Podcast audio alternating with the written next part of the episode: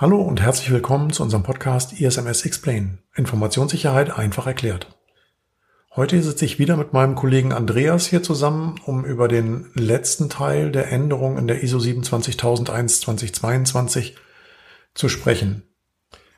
Und da geht es um die Technological Controls, das sind also die Controls, die unter Punkt 7 zusammengefasst sind, und die Organizational Controls, das sind die Controls, die unter Punkt 8 zusammengefasst sind. Viel Spaß bei der Folge.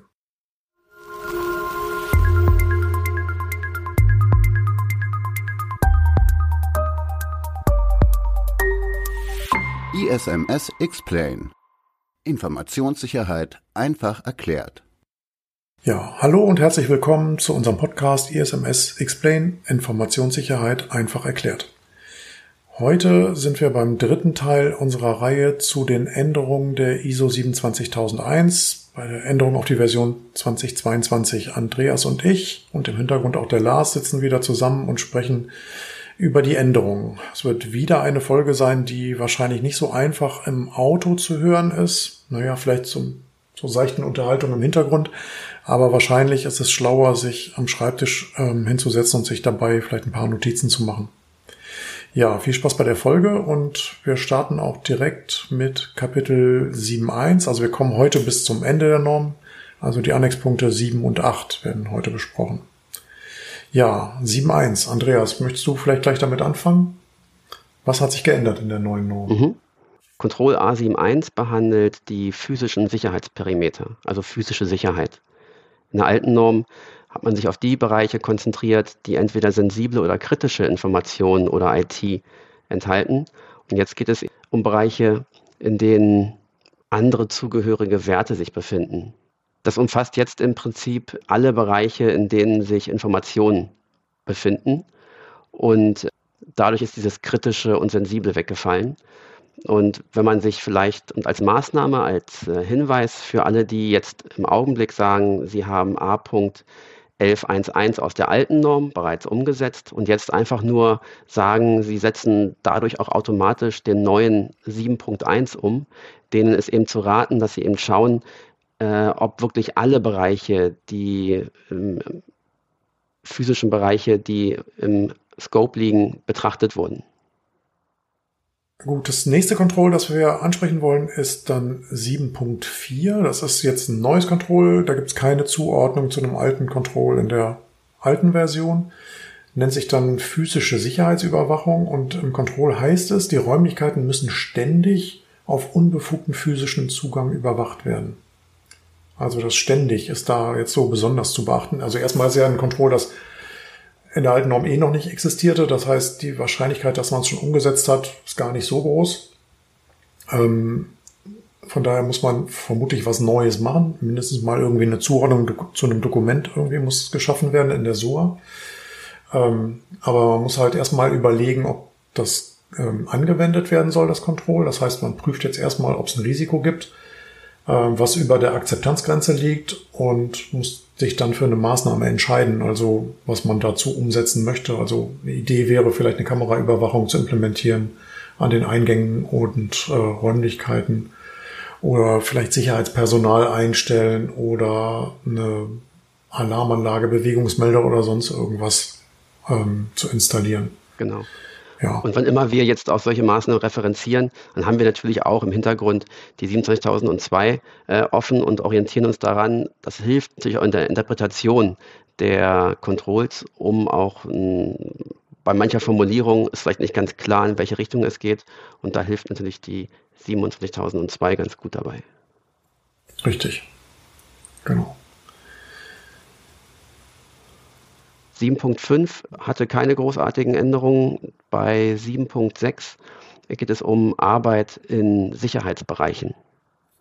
Hier ähm, haben wir, wir nennen es mal, eine kleine Abschwächung identifiziert, ähm, während in der alten Norm die Verfahren für das Arbeiten in Sicherheitsbereichen eben ähm, definiert sein mussten, heißt es jetzt nur, dass Sicherheitsmaßnahmen umgesetzt sein müssen. Das ist eine kleine Feinheit, wenn, das haben, erleben wir ja des Öfteren bei der Revision, dass äh, von ehemals Verfahren jetzt nur noch Policies notwendig sind oder wenn früher eine Richtlinie notwendig war, ist jetzt, äh, sind jetzt Abläufe und Prozeduren notwendig. Von daher ähm, mixt die Normen da fleißig durcheinander. Ähm, wenn man es genau nimmt, ist es hier eine kleine Abweichung, aber wahrscheinlich nicht großartig der Rede wert und auch ähm, keine Maßnahme, auf die man jetzt besonders achten müsste. Hm. Das ist mehr so das Kleingedruckte, könnte man sagen. Also, also genau. Ja. Also ich, ich begrüße ja sehr oft die, die Vereinfachung. In den neuen Normtexten gibt es ja oft eine Verallgemeinerung, eine ähm, schönere Formulierung und ähm, das hilft durchaus. Äh, aber das inkonsistente Wechseln zwischen von Policy zu Verfahren oder andersrum, das ist ein bisschen schade. Ja, ja, und wir hatten ja später bei den späteren Controls dann auch gesehen, dass die Vereinfachung, da waren wir auch nicht, nicht immer richtig glücklich dabei, ne? weil manche Maßnahmen aus der alten Norm haben auf ganz bestimmte Dinge hingewiesen. Das ist jetzt nicht mehr, es ist jetzt globalisiert worden, verallgemeinert worden und wir befürchten, dass man dadurch vielleicht an bestimmte Bereiche gar nicht mehr so richtig denkt. Kommen wir aber dann nachher noch dazu, wenn wir zu den einzelnen Controls kommen. Ja. Also das nächste Control, das wir ansprechen wollen, ist die 710. Äh, das ist jetzt eine Zusammenfassung von vier alten Controls, nämlich die A831, Handhabung von Wechseldatenträgern, die A832, die Entsorgung von Datenträgern, die 833, der Transport von Datenträgern und die 1125, das Entfernen von Werten. Das ist jetzt alles in einem Control schlank zusammengefasst worden. Ähm, kann ich vielleicht mal kurz vorlesen, den neuen Text zur 710. Speichermedien müssen während ihres gesamten Lebenszyklus Erwerb, Verwendung, Transport und Entsorgung in Übereinstimmung mit, den, mit dem Klassifizierungsschema und den Handhabungsanforderungen der Organisation verwaltet werden. Und das hat quasi die vier vorgenannten Controls zusammengefasst. Wir haben das im Detail nochmal so gegengeprüft. Der neue Text enthält alles und ja, hat es tatsächlich ein bisschen schlanker gemacht. Aber es ist jetzt nicht irgendwie was weggefallen oder dazugekommen. Es ist einfach nur neu zusammengestellt worden und verdichtet worden im neuen Text. Genau, ich werde nochmal kurz durchzählen später mal, wie oft das Wort Lebenszyklus jetzt verwendet wird. Finde ich ganz guten Ansatz, dass man im Prinzip, äh, das, ist, trifft, das treffen wir hier, das treffen wir bei Identitäten, also bei User-Accounts und so weiter, treffen wir immer wieder den Verweis auf den Lebenszyklus und der unterstreicht ja, dass man einfach einen gesamtheitlichen Blick auf die jeweiligen Themen hat, seien, seien es Storage-Medien oder User-Accounts oder so. Das nächste Control ist die 7.13. Das stammt aus der alten Norm A1124 und ähm, während in der Vergangenheit dort auf die, das Instandhalten von Geräten und Betriebsmitteln eingegangen wurde, in der Vergangenheit wurde da insbesondere Verfügbarkeit und Integrität eben hervorgehoben. Da hat man jetzt erkannt, dass das Thema Vertraulichkeit auch beim Instandhalten von Geräten und Betriebsmitteln von Bedeutung ist. Und ähm, wir haben da das schöne Beispiel gefunden, das der Hans nochmal erklären möchte. Was? Ich weiß gar nicht mehr, wie wir auf den Quatsch gekommen. Briefkasten rostet weg, weil keine Wartung. Genau, also einfach zu bedenken, dass wann immer man ähm, mit Betriebsmitteln und Geräten umgeht, dass man jetzt nicht nur an die Verfügbarkeit denkt, sondern dass Vertraulichkeit eben auch ein Schutzziel ist. Und hiermit ist das jetzt auch quasi an das große Ganze orientiert. Gut, das nächste Control wäre die 8.1, die wir ansprechen wollen. Und das ist wieder eine Zusammenfassung. Ich bin heute anscheinend für die Zusammenfassung zuständig. Ähm, hier werden zwei Controls, zwei alte Controls zusammengefasst, nämlich A621, Richtlinie zu Mobilgeräten, und die A1128, unbeaufsichtigte Benutzergeräte.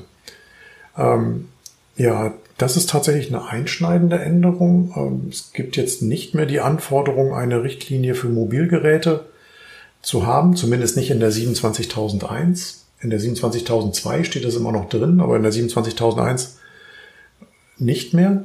Und man hat das ähm, jetzt viel globaler benannt. Also der neue Text ähm, für 8.1 heißt Informationen, die auf Endpunktgeräten der Benutzer gespeichert sind, von ihnen verarbeitet werden oder über sie zugänglich sind, müssen geschützt werden.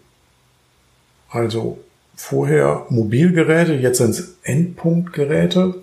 Also ich verstehe das so, dass äh, Mobilgerät wäre jetzt zum Beispiel ein Laptop, ein Handy, ein Tablet oder sonst irgendwas. Ein Endpunktgerät würde auch jetzt den Desktop mit einschließen. Und naja, die sagen jetzt einfach global, alles was auf Endpunktgeräten verarbeitet wird oder da gespeichert wird, muss geschützt werden. Ich würde jetzt, glaube ich, trotzdem meine Mobile Device Richtlinie nicht wegschmeißen. Ähm, ich würde mir die aber nochmal genauer angucken und würde vielleicht jetzt auf diese Änderung von Mobilgerät zu Endpunktgerät ähm, reagieren und würde vielleicht die Formulierung in der Richtlinie auch anpassen. Also dass ich halt das nicht mehr auf Mobilgeräte einschränke, sondern auf Endpunktgeräte. Oder Andreas, würdest du noch was anderes machen? Nee, genau. Äh, wieder der Hinweis an alle die, die eben jetzt glauben, weil das Mapping existiert und wenn man eben sagt, man hat das alte A621 einfach umgesetzt und jetzt damit auch automatisch die 8.1 umsetzt, ähm, da sei eben der Hinweis, es sind nicht mehr die mobilen Geräte, sondern alle Geräte und das könnte unter Umständen den Betrachtungswinkel ändern und man müsste eben schauen, ob man jetzt wirklich die alten Desktop-PCs da auch noch mit umfasst hat oder ob die Sonderlocken irgendwie haben und darum da einfach mal drauf schauen. Mhm. In dem Control 8.4 geht es um den Zugriff auf Quellcode. Ähm, hier wurde jetzt insbesondere auf den Lese- und Schreibzugriff eingegangen, hm, was in der alten Version noch nicht so gewesen war. Das ist eine ziemliche Spezifizierung, mit der man jetzt äh, umgehen muss. Ähm, und darum heißt es auch nicht mehr, dass der Zugang einfach nur eingeschränkt werden soll, sondern angemessen verwaltet wird. Um was handelt es sich hier eigentlich? Also ganz, ganz konkret geht es darum, dass man eben in seinen Berechtigungskonzepten einfach mal schauen sollte, ob diese neuen Hinweise auf Lese- und Schreibzugriffe eben entsprechend umgesetzt sind und äh, ob die auch Entwicklungswerkzeuge und Softwarebibliotheken umfassen. Da ist eben die Guidance, die 27002 zu empfehlen, weil die sechs wichtige Punkte einfach nennt, äh, wie man das komplett umsetzen kann. Mhm. Control 8.5, da geht es ähm, um sichere Anmeldeverfahren.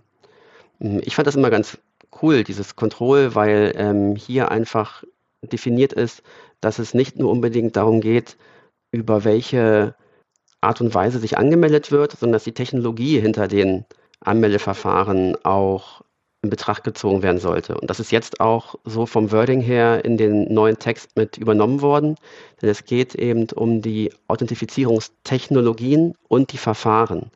Wir haben es mal so beschrieben, dass es jetzt eben, also als konkrete Maßnahme, eben auch ähm, das geprüft werden soll, ob die Systeme zur Authentifizierung den eigenen Sicherheitsanforderungen entsprechen, aber sowohl der Prozess als auch die Technik. Also wenn ich als Prozess einfach sage, ich melde mich an einem, einer Anwendung über ein Web-Login an, typischerweise ein Feld mit Name und Kennwort, dann ist das vielleicht für die Anwendung okay. Und nun sollte aber geprüft werden, ob die verbaute Technik, sag ich mal, dahinter äh, auch den Standards entspricht. Wenn das nämlich einfach nur eine Übermittlung von Klartext, Name, Kennwort ist, über eine unsichere HTTP-Verbindung, dann ist die Technologie dahinter eben keinesfalls in Ordnung, obwohl der Prozess, Name, Kennwort an sich okay wäre. Und insofern sollte eben jetzt auch immer die Technologie auf den Prüfstand gestellt werden. Und das ist eben in der ähm, in dem Control be benannt, genau, und auch ähm, im Prinzip gefordert, dass das in der themenspezifischen Richtlinie zur Zugangssteuerung mit berücksichtigt wird. Mhm. Sehr schön erklärt. Gut, ähm, dann kommen wir auf das Control 8.8. Handhabung von technischen Schwachstellen. Ähm, hier haben wir wieder eine Zusammenführung von mehreren Controls. Ähm, also laut Zuordnungstabelle ähm, in der Norm ist die 8.8 ähm, ersetzt die quasi die alte A1261 Handhabung von technischen Schwachstellen und auch die 1823 Überprüfung der Einhaltung von technischen Vorgaben. Also wir haben herausgefunden, dass ähm, die 1823 aber auch noch in die äh, A536 aufgegangen ist. Gut, ähm, eine große Änderung hat es jetzt hier eigentlich nicht gegeben. Also ähm, Handhabung von technischen Schwachstellen ist weitestgehend gleich geblieben. Also in der 8.8 der neue Text ist zwar umformuliert, aber inhaltlich vom Sinn her können wir da keine Änderung feststellen und sehen da jetzt auch keine Notwendigkeit, an den äh, Maßnahmen, an den umgesetzten Maßnahmen irgendwas umzustellen. Kommen wir zum Punkt 8.9 Konfigurationsmanagement. Das ist ein neues Control. Äh, als ich die Definition gelesen hatte, habe ich zunächst gedacht, hm, da geht es so darum, dass man eine Config von irgendwelchen Netzwerkgeräten, Applikationen und so weiter, dass man die abspeichert, sichert, ähm, wieder zurückspielen kann und so weiter. Vielleicht zentral speichern. Und das sind die Punkte, die auch zutreffen. Was ich aber beim Blick in die 27002 ganz interessant gefunden habe, ist, ähm, dass hier auch mit hineinwirkt, dass man im Prinzip die Definition einer Konfiguration im Vorfeld bereits festlegt. Also wenn ich eben weiß, ich habe ein Netzwerkswitch oder meinetwegen eine M365-Konfiguration, also ich mir im Vorfeld überlege, wie eine sichere Konfiguration aussehen kann, ähm, die dann für mich unternehmensweit als Standard vielleicht sogar festlege und dann beim Provisionieren von Diensten, Hardware, Netzwerk und so weiter dann diese festgelegte Konfiguration anwende und ausrolle. Ähm, es gibt ja von zahlreichen Herstellern, seien es nur Software ähm, oder auch so Netzwerk-Appliances, gibt es von den meisten Herstellern sozusagen Empfehlungen, wie eine sichere Konfiguration aussieht. Manchmal sogar sehr feingranular für sichere oder für hochsichere Umgebungen. Und daran kann man sich eben orientieren und kann dann seine Konfiguration im Prinzip festlegen. Umfassen kann das im Prinzip alles ähm, überall, wo ich eben Konfigurationen habe, Router, Firewall, VPN, aber eben auch klassische Cloud-Dienste. Und ähm, wenn man sich über dieses Thema bislang noch keine Gedanken gemacht hat, dann kann da durchaus Potenzial für einen sehr großen Aufwand entstehen.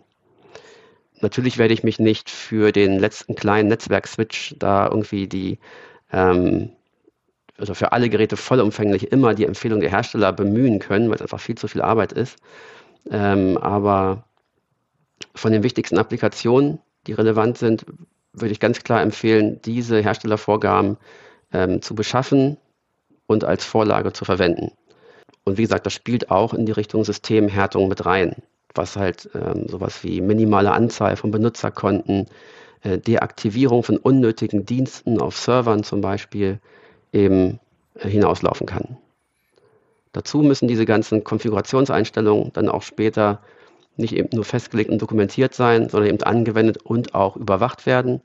Und wenn sich eben große Systeme ändern, geht das auch häufig einher, dass neue Features hinzugefügt werden, die dann wiederum auch neu konfiguriert und eingestellt werden müssen. Also hat man hier auch damit zu tun, das up-to-date zu halten. Weil viele Hersteller ja gerne mal per Default Funktionen hinzufügen, die eventuell unsicher sind. Meines Erachtens nach ein sehr wichtiges Control und war hochgradig sinnvoll ähm, und natürlich sehr IT-lastig. Ich überlege gerade, äh, die Leute, die T-Sax haben, haben die da, sind die da schon im Vorteil bei der 8.9? Zumindest bei dem Thema, alles, was sie in der Cloud haben, gibt es ja die Cloud-Richtlinien, da sind viele Punkte von schon mit erschlagen.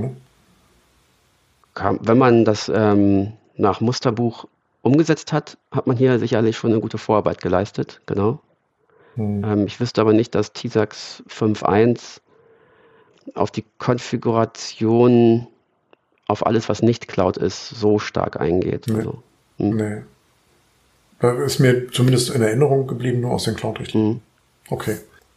Okay, ja, bei der 8.9 sind halt die Leute vielleicht oder die Unternehmen vielleicht im Vorteil, die schon TISAX implementiert haben. Zumindest bei allen Systemen, die in der Cloud laufen, verlangt TISAX ja eine Cloud-Richtlinie. Und da sind eigentlich genau die, die Themen berücksichtigt, die jetzt hier in dem neuen Control 8.9 auch gefordert werden. Also, das heißt, die Unternehmen, die TISAX implementiert haben, können sich da vielleicht mal ihre Cloud-Richtlinien anschauen. Da werden sie dann, die brauchen nicht, nicht für alles auf jeden Fall bei Null anzufangen. Mhm. Okay, mein nächstes Control ist dann die 8.10, ähm, Löschung von Informationen. Da heißt es, ähm, Informationen, die in Informationssystemen, Geräten oder auf anderen Speichermedien gespeichert sind, müssen gelöscht werden, wenn sie nicht mehr benötigt werden. Ähm, das macht ja total Sinn, ist ja auch ähm, so ein bisschen eine Forderung aus dem Datenschutz, also Datenschutzgrundverordnung. Ähm, muss man sich halt drum kümmern. Ähm, sie brauchen ja, oder als Unternehmen braucht man ja sowieso wegen der DSGVO schon ein Löschkonzept und da würde ich jetzt auch nicht, als ISB würde ich jetzt nicht blind anfangen, was Neues zu bauen, sondern erstmal mit den Kollegen aus dem Datenschutz äh, sprechen, wenn das eine eigene Abteilung oder so ist, um mal nachhören, was die da schon haben. Also das heißt, ich muss mir Gedanken äh, um das Löschen meiner Daten machen, muss das Löschen auch nachweisen, muss mir auch Gedanken machen über technische Verfahren für die Löschung. Also reicht jetzt einfach der Delete oder Del-Befehl. Ähm, oder ähm, muss ich vielleicht irgendwelche Tools einsetzen, die ähm, die Platten dann mehrfach überschreiben? Aber so wie du gerade sagst, ähm, ne, dieses Delete oder Del-Befehl, das sind ja genau die Punkte, die man dann für sich festlegen muss. Und, und genau. darum wird zwar ein Löschkonzept nicht explizit von dem Control gefordert, aber es macht total Sinn. Ja, richtig. Ähm, genau, hast du recht. Dann muss ich mir noch überlegen, habe ich irgendwie Dienstleister an Bord, die dann vielleicht, für die das auch relevant ist, dass sie halt Daten von mir haben, die gelöscht werden müssen. Ähm, genau, ich muss, wenn ich irgendwelche Daten in der Cloud habe, muss ich mir da mal überlegen, was gibt's denn da für Löschverfahren und sind die überhaupt zulässig? Für das, was da gelöscht werden muss. Ähm, ich muss mir grundsätzlich die Frage stellen, wann brauche ich denn eine Information nicht mehr und wann darf ich sie überhaupt löschen? Äh, es gibt ja vielleicht auch gesetzliche Vorgaben, an die ich mich halten muss. Also wenn ich da jetzt an HGB, Aufbewahrungsfristen und solche Sachen denke, ähm, oder vielleicht an Bewerberdaten, die darf ich halt gar nicht so lange speichern. All solche Sachen muss ich dabei berücksichtigen. Gut, ähm, neben den gesetzlichen Anforderungen gibt es vielleicht aber auch vertragliche Anforderungen. Also wenn ich es aus unserem eigenen Unternehmen kenne, ähm, sind fast in allen Kundenverträgen Hinweise darauf, dass wir, wenn ein Projekt zu Ende ist, verpflichtet werden, unsere äh, Kopien von den Daten, die wir haben, dann zu löschen. Also das muss ich speziell bei Control 8.10 auch im Hinterkopf behalten. Mhm. Und während du heute anscheinend die ganzen zusammengefassten Controls bekommst, bekomme ich anscheinend viele neue Controls. Jetzt sind wir bei 8.11, äh, Datenmaskierung oder Data Masking. Ähm, hier sollte eben je nach Kritikalität der Daten ähm, entschieden werden, ob eine Datenmaskierung eingesetzt werden soll oder nicht. Genauso dieses Control wie einige andere zuvor die sind so gefühlt ein bisschen aus dem Datenschutz entlehnt, ähm, mit dem Löschen und so weiter. Ähm, wieder gilt, dass die Datenmaskierung in Übereinstimmung mit den themenspezifischen Richtlinien ähm, geschehen. Das heißt, ich muss mir also erstmal in meiner Richtlinie erstmal festlegen, ab wann muss ich Daten entweder anonymisieren oder verschlüsseln äh, oder substituieren oder ähm, was auch immer ähm, damit tun, damit sie ähm, nicht mehr ähm, den Originaldaten entsprechen. Der Sinn und Zweck dahinter ist einfach, dass man die, äh, ja, dass man das Offenlegen von sensiblen Daten dadurch einfach begrenzen kann. Das kann natürlich ganz viele Bereiche betreffen. In der Softwareentwicklung kennen wir das immer mit dem Thema der Beispieldaten. Nimmt man da mal eben einen Dump von der Originaldatenbank des Kunden oder verwendet man Testdaten? Ja, ja bei den Testdaten gibt es ja gute Verfahren inzwischen, um Daten zu anonymisieren beim Kopieren. Es ja jede Menge Tools, die man dafür verwenden kann. Um Testdaten zu generieren vor allem auch, ne? Testdaten generieren oder man nimmt äh, den Snapshot von der Produktion und dann wird beim Kopieren werden die Daten dann umgestellt. Mhm. Also was weiß ich, der Name oder Geburtsdatum oder Gehälter oder so werden verändert. Mhm. Also gerade im SAP-Bereich gibt es tolle Sachen. Okay. Der TDMS, Test Data Migration Service. Hm. Gut. Ähm, ja, das hast du gesagt, nur du hast die neuen. Äh, 8.12 ist auch ein neues. Ich habe also auch ein paar neue Verhinderungen von Datenlecks. Ähm, da heißt es, Maßnahmen zur Verhinderung von Datenlecks müssen auf Systeme, Netzwerke und alle anderen Geräte angewendet werden, die sensible Informationen verarbeiten, speichern oder übertragen. Ja, also man muss sich halt überlegen, ähm, in Abhängigkeit der Kritikalität der Daten, die auf dem System gespeichert sind, äh, muss ich entscheiden, ob ich hier so ein Data Leak Prevention Maßnahme, ähm, ob ich die umsetze. Ähm, mir fällt da so ein prominentes Beispiel ein. Im Microsoft 365 Umfeld kann man dieses DLP aktivieren. Ähm, wenn ich dann E-Mails verschicke, wo potenziell schützenswerte Daten drinstehen, wie jetzt zum Beispiel, ich hatte neulich so ein Beispiel, da habe ich tatsächlich irgendwas verschickt, wo eine Ausweisnummer drinsteht, die wurde dann von Microsoft erkannt und dann wird halt sofort jemand informiert, dass ich halt versucht habe, ähm, eine Ausweisnummer zu versenden. Mhm. Die Mail wurde, glaube ich, dann trotzdem versendet, aber es wurde zusätzlich jemand informiert, dass ich das getan habe. Mhm. Ähm, ja. Kann Sinn machen, sowas zu aktivieren. Ähm, ja, man muss es aber trotzdem auch wieder ein bisschen kritisch sehen, weil gerade jetzt bei, ähm, bei der Information an diese Stelle, ähm, die da informiert wird, dass ich sowas verschickt habe, geht halt diese Information auch hin und das muss ich mir beim Aktivieren solcher Dienste natürlich überlegen, ähm, ob diese Stelle diese Information haben darf. Mhm. Ich finde, ich finde ehrlich gesagt, große Diskussion. Ich finde ehrlich gesagt, wir haben ja noch zwei weitere äh, Aspekte hier drin, aber ich finde die deutsche Übersetzung Verhinderung von Datenlecks mh, mm, so ein Leck klingt für mich immer wie, wie was Süßes, wo ein bisschen was tropft und dann klebe ich da ein Kaugummi drauf und dann geht das wieder. Ein Lutscher oder so. Ne? Ähm, ja, eigentlich Datenabfluss wäre vielleicht genau. äh, wäre die bessere Übersetzung. Genau, finde ich auch. Ja. Aber wir benutzen ja hier auch noch die Übersetzung, die nicht freigegeben ja, ist. Also die ist im Entwurfstatus, weil meines Wissens gibt es noch keine. Ich habe die letzten Tage noch wieder nachgeguckt. Meines Wissens gibt es noch keine freigegebene Übersetzung. Wir sind jetzt heute am 12.10., können wir vielleicht mal erwähnen. Äh, 12.10.2023 nehmen wir diese Aufnahme hier auf. Mhm. Ähm, ja, und da gibt es aktuell noch keine neuere Version der Übersetzung. Mhm. Die Möglichkeiten, die man hat, sind in der Regel technischer Natur. Also ich, es ist ja ohne System kaum möglich, ähm, den Abfluss von Daten so zu überwachen, dass es nicht passieren kann. Äh, die Norm fordert zwar nie, dass man irgendwelche Systeme einsetzt, aber an der Stelle halte ich es für sehr schwer, das ohne umzusetzen. Aber von der Vorgehensweise her hm, haben wir uns so drei Schritte überlegt. Ich muss mir im ersten Schritt erstmal überlegen, welche Informationen sind eigentlich wichtig. Im zweiten Schritt überlege ich mir, über welche Kanäle könnten die Informationen abfließen. Also ein Versand per E-Mail, ein Download auf einen USB-Stick, äh, ein Teilen über ein OneDrive oder einen anderen äh, Cloud-Datenträger. Und im dritten Schritt muss ich mir dann halt die Maßnahmen überlegen, die den ungewollten Abfluss der Informationen verhindern können. Mhm. Und ja, es hängt halt davon ab, welche Kanäle da jetzt betroffen sind. Bei dem ähm, Mail-Thema hatte ich ja jetzt gerade schon erwähnt, in Microsoft 365 gibt es halt dieses DLP, das kann man aktivieren. Und äh, muss ich halt über die Konsequenzen im Klaren sein, dass die Information, die dann äh, vermeintlich gerade verschickt wird, die kritische Information dann halt auch der Stelle genannt wird, die das Ganze überwachen soll. Was vielleicht auch nicht gewollt ist. Okay. Mhm. Ein weiteres Control ist die 8.15. Hier wurden drei alte Controls zusammengefasst. Zum einen ist das die A1241, die A1242 und die A1243. Da sieht man schon, die waren schon immer artverwandt. Generell geht es hier um Protokollierung und das wurde jetzt eben ähm, vom Feingranularen ein bisschen allgemeiner gefasst. Ganz allgemein geht es nicht mehr nur um Ereignisprotokolle, sondern um Protokolle ganz allgemein. Äh, und da sollen eben die Aktivitäten, die Ausnahmen, die Fehler und alle anderen relevanten Ereignisse, die sollen eben aufgezeichnet werden. Ähm, die sollen erstellt, gespeichert, geschützt und analysiert werden. Hm.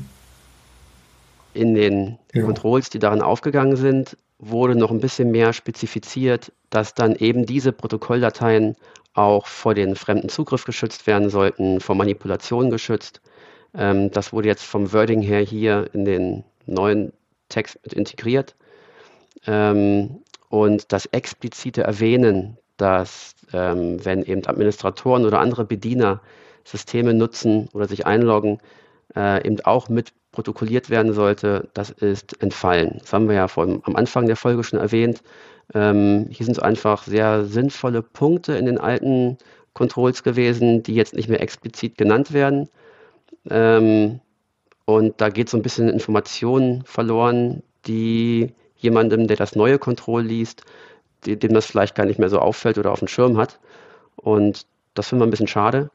Ähm, aber mhm. die sind ja nicht weg, die sind ja nach wie vor ähm, abrufbar. Und wenn man sich eben heute mit dem Control beschäftigt, muss man eben ein bisschen globaler denken und zieht vielleicht nochmal ein paar alte Ressourcen hinzu, wenn man ins Detail gehen möchte. Mhm. Finde ich auch so ein bisschen Rückschritt. Also hat mir vorher besser gefallen, dass das mit den Systemadministratoren extra erwähnt wurde. Hat irgendwie die Wichtigkeit von gerade diesem Thema so ein bisschen hervorgehoben. Mhm. Aber ist wie es ist. Gut, dann äh, haben wir das Control 816, auch wieder ein neues Control, was äh, nicht gemappt wurde auf ein altes Control. Überwachen von Aktivitäten heißt es da. Äh, Netzwerke, Systeme und Anwendungen müssen auf unübliches Verhalten überwacht und geeignete Maßnahmen müssen ergriffen werden, um potenzielle Informationssicherheitsvorfälle zu bewerten. Ähm, ja, das ist eine neue Geschichte, die vorher halt nicht da war. Ähm, das heißt, auch hier muss ich vermutlich systemgestützt eine Maßnahme durchsetzen. Also da fällt uns jetzt so spontan auch nicht nichts Manuelles ein, was ich da tun kann. Ähm, aber es gibt halt, naja, jede Menge Tools, ähm, mit denen ich halt unübliches Verhalten überwachen kann. Also was weiß ich, PRTG oder sonst irgendwas. Ähm, ja, wie gehe ich vor? Ich muss mir im ersten Schritt überlegen, was ich eigentlich überwachen möchte und was man überwachen kann. Ähm, dann definiere ich die Ausgangsbasis für ein normales Verhalten und überwache dann auf Anomalien. Also ich sage halt, okay, normal sind halt, was weiß ich, so viel Anfragen ähm, äh, in Richtung Internet oder sowas. Und wenn das drastisch hochgeht, dann wäre das eine Anomalie, die ich dann ähm, auswerten müsste ja, konfiguriere ich ein Überwachungssystem.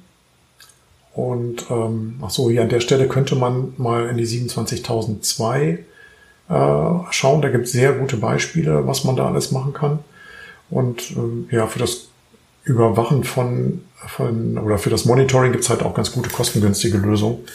Ähm, man muss ja nicht immer gleich die mega teure ähm, Lösung kaufen, die einem gleich alles liefert.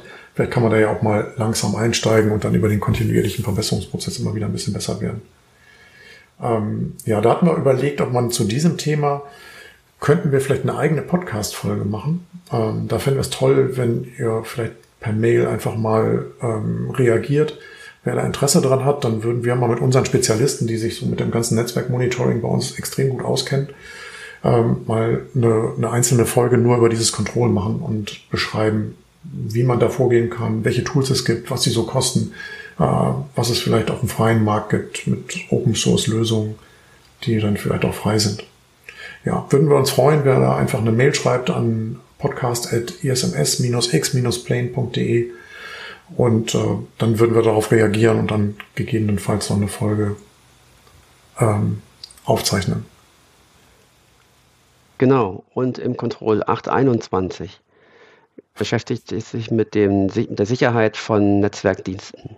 Das ist das alte Control 13.1.2. Und ähm, im Prinzip ist das größtenteils identisch geblieben, bis auf die inhaltliche Veränderung, dass es jetzt nicht mehr die Anforderung gibt, Verträge zu schließen. Hm, so ein kleines bisschen hat man sich oft darüber gewundert, hm, Netzwerk, klar, größere Unternehmen haben vielleicht einen Netzwerkanbieter oder andere ähm, Dienstleister, die sowas übernehmen, aber ähm, speziell im KMU-Bereich hat man ja in der Regel eine eigene IT und da erschien es oft ein bisschen ähm, fraglich, ob man hier wirklich äh, Verträge schließen muss. Ähm, die sind also nicht mehr mhm. explizit gefordert, was natürlich nicht heißt, dass man die Punkte, die angesprochen werden, nicht trotzdem regeln muss. Da geht es im Prinzip um die ja, Sicherheitsmechanismen, also ähm, wie möchte ich zum Beispiel Warnverbindungen absichern? Was sind da meine Mindestlevel und wird das dann von der IT entsprechend eingehalten und umgesetzt? Ähm, Dienstgüte, Dienstanforderungen, ähm, ja, ähnliche Themen, die dann eben ähm, nach wie vor drin sind. Äh, nur dieses Thema mit den Verträgen ist nicht mehr explizit genannt. Mhm. Ja, stimmt. Während man in der Vergangenheit vielleicht mit externen Dienstleistern SLAs, also Service Level Agreements, vereinbart hat, ähm, wäre das, wenn man einen internen Provider hat oder das intern regelt, ähm, wäre es dann quasi ein OLA, ein Operational Level Agreement. Und das ist durchaus üblich, dass man das auch quasi mit internen Parteien schließt. Habe ich vorher noch nie gehört, OLA. Aber gut. Wir lernen dazu im Podcast. Mhm. Okay, jetzt hast du eben gesagt, du hast die ganzen neuen. Jetzt habe ich aber ständig die neuen. Macht ja nichts. 823 ist wieder ein neues Control Webfilterung. Ah, da heißt es, der Zugang zu externen Websites muss verwaltet werden, um die Gefährdung durch bösartige Inhalte zu verringern. Also da wird jetzt wirklich äh, konsequent eine Webfilterung verlangt. Ähm, das heißt, ich muss irgendwie einen Webseitenfilter integrieren und verwalten. Das kann ich halt über Blacklisten oder Whitelisten beispielsweise machen. Ähm, kann Contentfilter oder Antivirenfilter implementieren. Ist eine reine Technikmaßnahme, aber ich könnte mir vorstellen, dass viele Unternehmen das eigentlich gar nicht wollen. Also, wenn ich jetzt an unser Unternehmen denke, äh, wir möchten eigentlich die Mitarbeiter da nicht gängeln und äh, äh, einschränken in ihrer ähm, in ihrem Surfen im Internet. Äh, aber gut, wird jetzt hier konsequent verlangt, müssen wir was tun. Okay, vielleicht kann man hier. Weil wir, glaube ich, aktuell sogar schon von Sophos irgendwas im Einsatz haben, ja. mir die IT erzählt. Vielleicht kann man aber hier nochmal so hervorheben, dass das, was gefiltert werden soll, ähm, zweierlei sein kann. Zum einen kann ich mich da auf die, ähm, die Art und Weise der Seite, die man, oder zum einen kann ich mich da auf, den, auf die Content-Kategorie der Seiten, die man ansurft, beschränken. Da bieten ja viele Webseiten oder Proxy-Anbieter ähm, vorgefertigte Filter, wo man eben sagt, dass man sowas wie Gambling, irgendwelche Spieleseiten ähm, nicht ansurfen kann. Ähm, da gibt es durchaus ja noch äh, sensiblere Themen. Und das andere ist dann die reine Technikmaßnahme, wo der Webfilter ähm, vom Hersteller gepflegte typische Webseiten, die bekannt dafür sind, äh, Malware zu verteilen. Und wenn man so eine Option des Webfilterns wählt, ist es natürlich sehr sinnvoll. Und da, glaube ich, ist dann die Gängelung eher im Hintergrund. Da steht die Unternehmenssicherheit, glaube ich, an höherwertiger Stelle als die Freiheit, sich ähm, üble Schadsoftware einzufangen. Ja. Das Control 8.24 regelt die Verwendung von Kryptographie. Hier wurden die alten Maßnahmen A1011 und A1012 zusammengefasst. Und ähm, es gibt die kleine Feinheit, dass in der alten Richt äh, Policy, äh, in der alten Standard hat es noch geheißen, eine Richtlinie sei benötigt und jetzt heißt es, es müssen Regeln ähm, eingesetzt werden. Kleine Änderungen, in meinen Augen keine große Auswirkung. Ja. Okay. Gut, äh, das nächste Control, das wir erwähnen möchten, ist die 826. Das ist wieder eine ähm, Zusammenfassung und zwar von der 14.1.2, Sicherung von Anwendungsdiensten in öffentlichen Netzwerken und 14.1.3, Schutz der Transaktion bei Anwendungsdiensten. Ähm, ja, hier sind eigentlich diese beiden Controls zusammengefasst worden und äh, dadurch, dass man den Text etwas allgemeiner gemacht hat. Also äh, ja, die beiden alten Controls zusammengefasst sind schon einige Zeilen und das neue Control ist deutlich kürzer als, äh, als äh, selbst ein Control der alten Version. Also es ist einfach nur durch eine Verallgemeinerung zusammengefasst worden. Also es das heißt jetzt in den neuen äh, Im neuen Control die Anforderungen an die Informationssicherheit müssen bei Entwicklung oder Beschaffung von Anwendungen ermittelt, spezifiziert und genehmigt werden. Also war vorher ähm, aufwendiger beschrieben mit viel mehr Einschränkungen. Das ist jetzt eine Verallgemeinerung, die ich dann wieder eigentlich ganz gut finde. Also nicht wie eben bei den Systemadministratoren, die man halt irgendwie weggelassen hat. Ähm, hier ist es einfach klarer geschrieben und äh, dadurch kürzer und prägnanter. Das letzte Control, was wir ansprechen möchten, ist die 8.28. Das ist auch ein neues Control. Ähm, und es geht hier um sichere Codierung. Es geht darum, dass für die sichere Softwareentwicklung Grundsätze identifiziert und angewendet werden müssen. Prinzipiell kennt man sowas auch schon früher aus der 14.2.1. Der Punkt hier ist aber aus dem Grunde neu, weil er einfach technisch viel tiefer reingeht.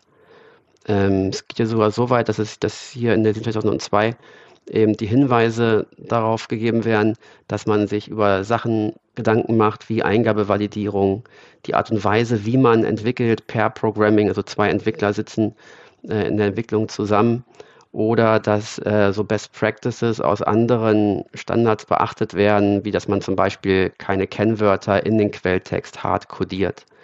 Hm, der, das Ziel ist hier also wirklich ähm, für Programmierwesen oder für die Programmierung Grundsätze festzulegen, die die Entwickler dann umsetzen.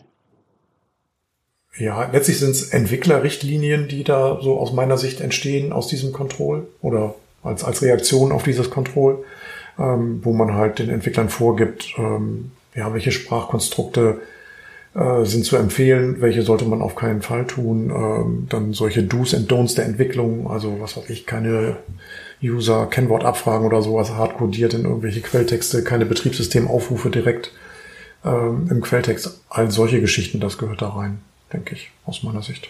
Ja. Ja, bei der deutschen Übersetzung ist mir eben noch aufgefallen, finde ich auch wieder sehr unschön. Äh, das ist überschrieben in, dem, in der Entwurfsfassung der aktuellen Norm mit sichere Codierung. Äh, Entwicklung hätte ich da jetzt schöner gefunden. Aber es an vielen Stellen ist die Übersetzung noch nicht so gut. Äh, ich hoffe, dass da bald eine Version kommt, die dann auch freigegeben wird, äh, mit der man arbeiten kann. Zumindest haben sie keine Lochkarten erwähnt. Ja, das stimmt. Okay. Sind wir durch, ne? Ja. Also sind sicherlich nicht alle Änderungen angesprochen, aber alle die, wo wir jetzt gesagt haben, okay, das könnte äh, zu einer Maßnahme führen. Also das heißt, es könnte sein, dass ähm, ein bestehendes ISMS da überarbeitet werden muss aufgrund der Änderung.